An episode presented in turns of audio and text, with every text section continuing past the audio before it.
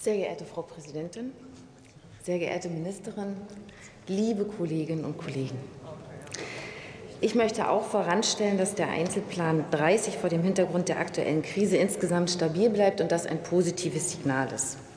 Gemessen an der Zuständigkeit der Länder für die schulische Bildung und vor dem Hintergrund, dass auch die Länder derzeit Unterstützungsmaßnahmen auf den Weg bringen, muss der Bund aber natürlich seinen verlässlichen Anteil an den insgesamten Ausgaben sicherstellen. Es ist gut, dass der Bund die Hochschule mit der Qualitätsoffensive Lehrerbildung unterstützt. Mit den Programmen Leistung macht Schule und Schule macht stark fördert der Bund ebenfalls gemeinsam mit den Ländern sowohl leistungsstarke Kinder und Jugendliche als auch sozial benachteiligte Schülerinnen. Wichtig und unverzichtbar ist die Förderung der MINT-Bildung entlang der Bildungskette mit dem MINT-Aktionsplan 2.0. Gleiches muss auch verstärkt für die Angebote der kulturellen Bildung, der Bildung für nachhaltige Entwicklung und der Volkshochschulen gelten. Im vorliegenden Regierungsentwurf kommt es durch Umschichtungen in einzelnen Titeln, eben wie dem, äh, wie dem Titel Stärkung der Leistungsfähigkeit des Bildungswesens, zu deutlichen Mittelabsenkungen, über die wir in den kommenden Haushaltsberatungen dringend sprechen müssen. Auch wir möchten der beruflichen Bildung noch den nötigen Rückenwind geben. Denn hier gehören alle in den Blick und, ähm, und dafür auch die notwendige Finanzierung.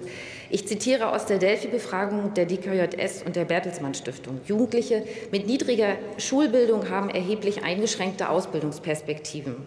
Dabei werden aus Sicht der Expertin die Qualitätsanforderungen in den Ausbildungsberufen, die für Jugendliche mit niedrigen Schulabschlüssen relevant sind, steigen.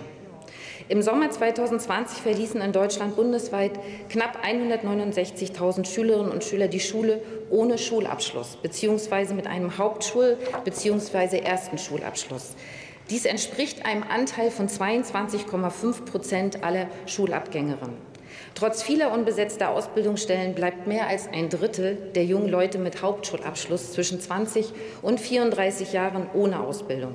Von denjenigen ohne Schulabschluss sind es sogar fast zwei Drittel. Dieser Bildungsverlauf kündigt sich früh an. Immer mehr Grundschulkindern fehlen gemessen an den von der Kultusministerkonferenz festgelegten Standards grundlegende Fähigkeiten in den Fächern Mathe und Deutsch. Jeder fünfte Viertklässler scheitert am Lesen, Zuhören und in Mathematik an der Rechtschreibung fast jeder Dritte. Während der Corona-Pandemie fiel es noch stärker ins Gewicht, und das wissen wir, dass es bundesweit vielerorts an Lehrkräften, geeigneten Räumen, an digitaler Ausstattung und an weiteren pädagogischen Fachkräften mangelte. So waren und sind Kinder benachteiligt, die Probleme haben, dem Unterricht zu folgen und damit ganze Lernpakete unordentlich gepackt mit sich herumtragen. Eltern können das nicht auffangen und Lehrkräfte gelangen permanent an ihre Belastungsgrenzen. Circa 20 Prozent der Kinder in Deutschland wachsen in Armut auf. Ihre oft in prekären Verhältnissen lebenden Eltern haben sich vielfach damit abgefunden, daran nichts ändern zu können.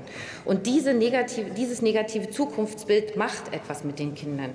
Wenn psychische oder Suchterkrankungen der Eltern hinzukommen und wenn Kinder Gewalt erleben, sind die negativen Auswirkungen auf das Lernverhalten und Vermögen sowie auf die soziale Kompetenz der oft auf sich allein gestellten Kinder um ein Vielfaches höher als bei den Kindern, die in soliden und gesicherten Verhältnissen aufwachsen. Mit dem Startchancenprogramm haben wir im Chorvertrag den Zusammenhang von Bildung und sozialer Herkunft adressiert. Es ist notwendig, aber nicht trivial, ein Programm von so großer Reichweite auf den Weg zu bringen, das grundlegend wirken soll. Die Erfahrung bisheriger Bund-Länder-Programme, insbesondere auch von erfolgreichen Länderinitiativen, müssen hier mit einfließen. Die Voraussetzungen der einzelnen Länder spielen für die erfolgreiche Umsetzung eine große Rolle, ebenso die wissenschaftliche Begleitung. Mit dem Digitalpakt Schule als gemeinsamen Kraftakt von Bund und Ländern mit ihren kommunalen und privaten Schulträgern erproben wir eine neue und notwendige Form in der Bildungszusammenarbeit. Die Motivation erwuchs aus der Einsicht in die Notwendigkeit erheblicher Investitionen in die Digitalisierung des Bildungswesens.